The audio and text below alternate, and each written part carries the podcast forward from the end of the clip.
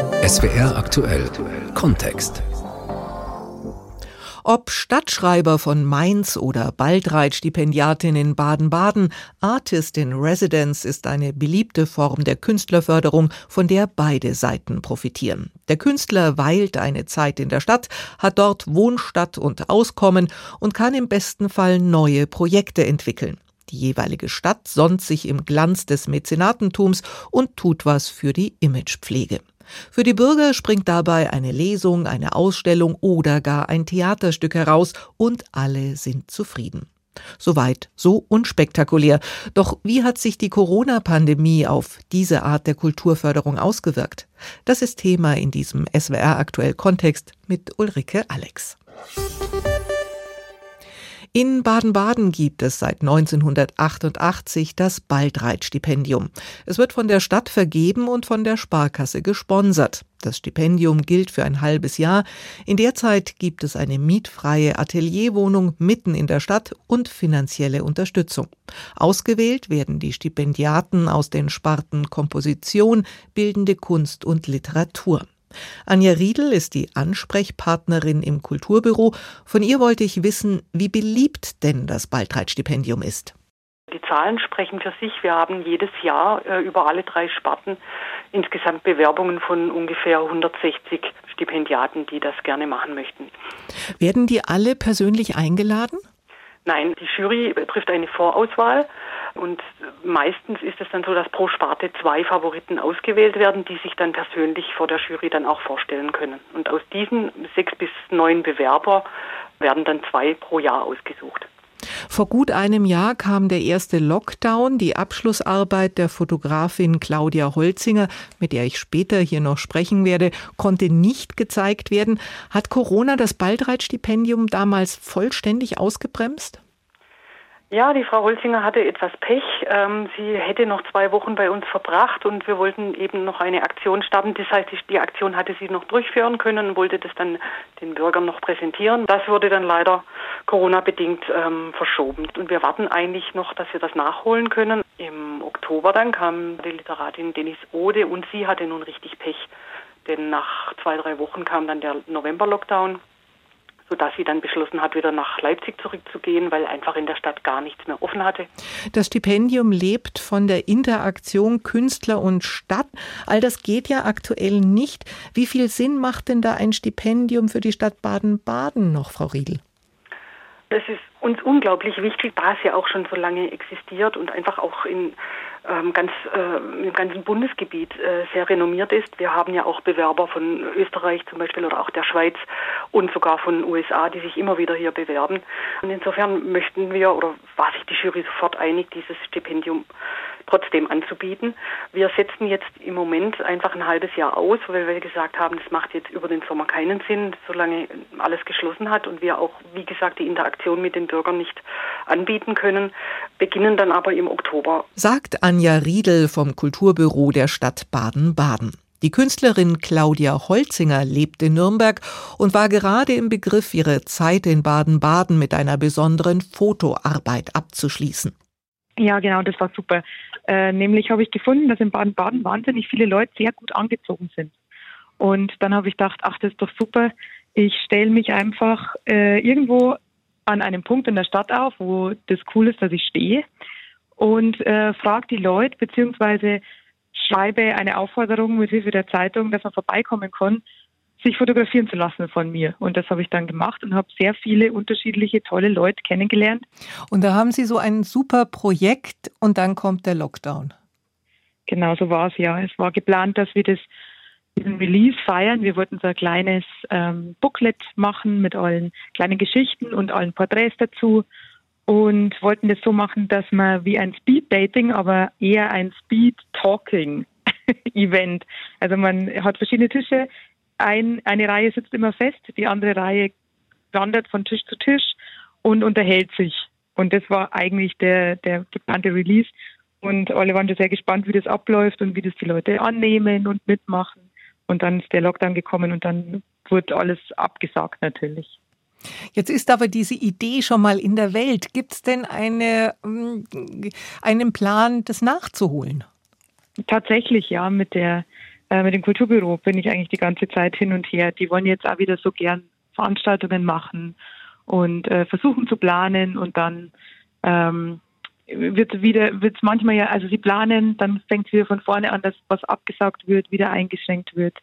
Äh, trotzdem ist es so dass sie gemeint haben im September oder späteren Herbst könnte so sein dass wir das nachholen können in irgendeiner Form. Also auch das Speed Talking. Und das wäre total super finde ich was macht denn ein Künstlerstipendium für Sie attraktiv? Sie haben erzählt, Sie gehen raus, Sie interagieren mit den Menschen, also auch Begegnung. Auf jeden Fall Begegnung. Also weg sein von dort, wo man sonst arbeitet, lebt, wohnt, bringt zum einen natürlich einen ganz anderen Blick auf die eigene Arbeit, aber eröffnet auch einen Blick, einen Ausblick, ein, ein neues Fenster gegenüber allem, allem anderen, was einen umgibt, dann in der neuen Umgebung. Und das war total super auch in Baden-Baden. Ich bin viel wandern gegangen, habe mich mit vielen Leuten unterhalten, habe ähm, wirklich sehr viele coole Menschen kennengelernt und das ist schon eine wahnsinnige Qualität, die man so eigentlich nicht schaffen kann in seinem normalen Umfeld, Arbeits-, Lebensumfeld. Und Sie haben sich nicht bevormundet gefühlt, dass Sie da auch leben müssen. Es gibt ja auch Stipendien, da kriegt man einfach Geld und das sichert einem das nächste halbe Jahr. Hm, ja, nee, ich fand es total super. Ich fand super, wegzukommen von dem, was mich sonst umgibt und ganz neu woanders andere Tagesabläufe äh, neu einzurichten und alles so ein bisschen aufzubrechen. Und das hat er meiner Arbeit sehr gut getan. Also es ist auch aufgebrochener worden, finde ich. Also es ist nicht so, so festgefahren gewesen dann und plötzlich habe ich neue Aspekte dran entdeckt und alte, alte Rituale abgeschafft, die mich irgendwie auch so ein bisschen blockiert haben, habe ich das Gefühl gehabt. Wenn man Ihnen so zuhört, dann finde ich, dann steht das Quirlige im Vordergrund. Es rührt sich was, Sie haben Spaß am Leben. Und jetzt kommt Corona wie eine graue Filzdecke. Wie ist es Ihnen ergangen im letzten Jahr? Ja, das war natürlich sehr schwierig. Ähm, am Anfang wurde so alles abgesagt. Dann kam so eine Zeit, die jetzt immer nur ist, dass alles verschoben wird. Jetzt fühle ich mich so ein bisschen, als wäre ich so ein Schneepflug der so ganz viel Schnee schon vor sich her schiebt, der so zu so einem großen Batzen zusammenschmelzt irgendwie. Und ich weiß gar nicht so richtig, ob ich das jemals wieder schaffe, das auseinander zu friemeln, die einzelnen Termine, die einzelnen Dinge, die alle so verschoben vor mir hergeschoben werden. Wie ja. reagieren Sie künstlerisch auf Corona? Ist es was, was Sie sagen, das braucht jetzt einfach noch Zeit, das muss erst mal abhängen, bevor ich mich damit auseinandersetze? Oder sagen Sie ja, und das ist jetzt genau das richtige Thema?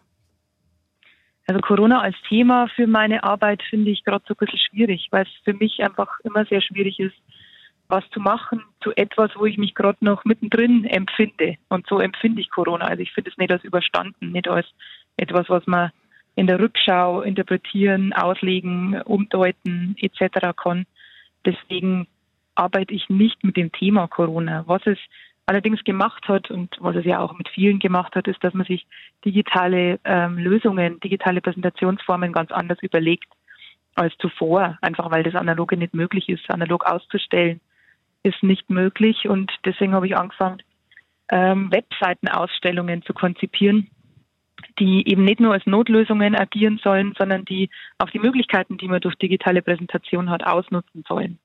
Soweit die Fotokünstlerin Claudia Holzinger, für die es neben der digitalen Arbeit demnächst noch einen öffentlich nachgeholten Abschluss ihres Baldreit-Stipendiums geben wird. Erst gar nicht richtig losgegangen mit dem Stipendium ist es für die Schriftstellerin Denise Ode. Ihr Debütroman Streulicht aus dem vergangenen Jahr wurde hoch gelobt und schaffte es bis auf die Shortlist des Deutschen Buchpreises. Denise Ode lebt in Leipzig und wollte die Zeit in Baden-Baden für neue Recherchen nutzen. Also ich hatte mich äh, auf das Stipendium in Baden-Baden beworben, weil ich geplant hatte, dort äh, mit meinem zweiten Roman anzufangen. Und äh, ich kam darauf, also weil ich halt nach Stipendien einfach gesucht habe und dann habe ich bin ich eben auf Baden-Baden gestoßen und habe gesehen, dass dort äh, das Kloster Lichtental ansässig ist. Und ähm, ich hatte halt geplant, in meinem zweiten Roman eine Figur in ein Kloster gehen zu lassen und habe dann halt beschlossen, dass ich, falls ich das Stipendium bekomme, dann dort vor Ort recherchieren kann und das Kloster Lichtental quasi als äh, Vorlage nehmen. Und dann kommen Sie an und alles ist dicht. Genau, so war es dann.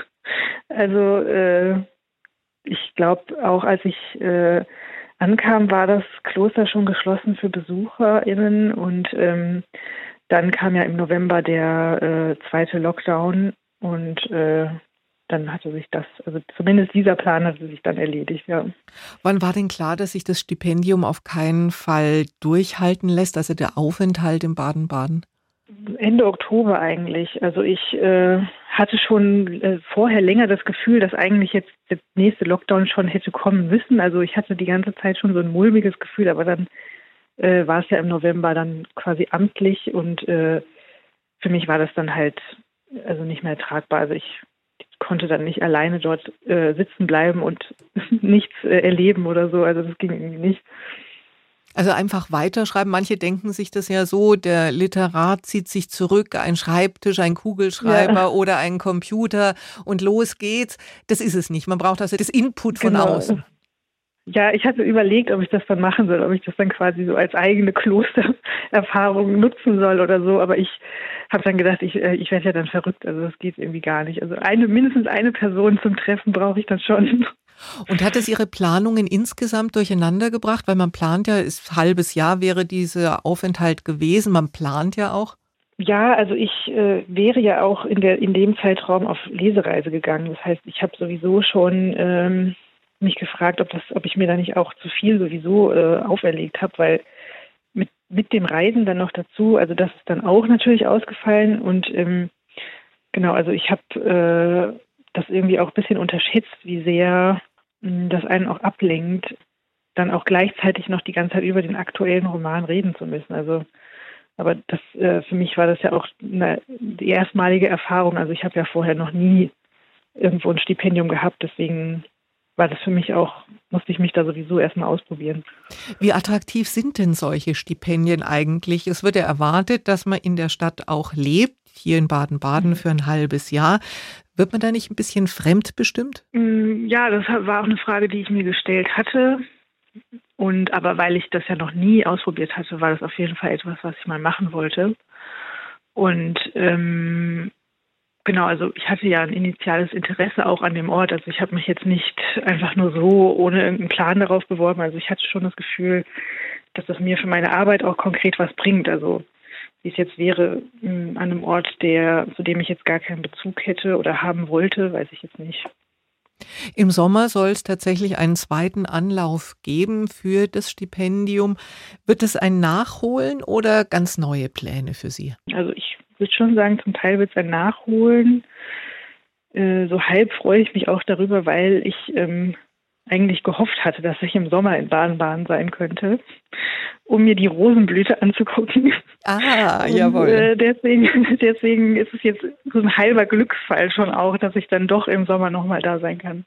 Das heißt, es ist ein kleiner, ein kleines Trostpflästerchen. Genau. Jetzt gibt es ja quer durch Deutschland eine Menge von Stipendien und auch so renommierte Ableger wie beispielsweise die Villa Massimo in Rom. Meinen Sie, Sie werden sich weiter um Stipendien bewerben? Hat, hat das was? Ähm, also ich habe für mich festgestellt, dass es für mich schon etwas hat, wenn ich eben an dem Ort tatsächlich auch etwas für meine Arbeit finde. Also Eindrücke von dort, die ich mir nehmen kann für die konkrete Arbeit. Aber ich glaube, wenn es das nicht gäbe, dann wäre es, glaube ich, für mich jetzt nichts. Wie reagieren Sie als Schriftstellerin auf die Corona-Pandemie?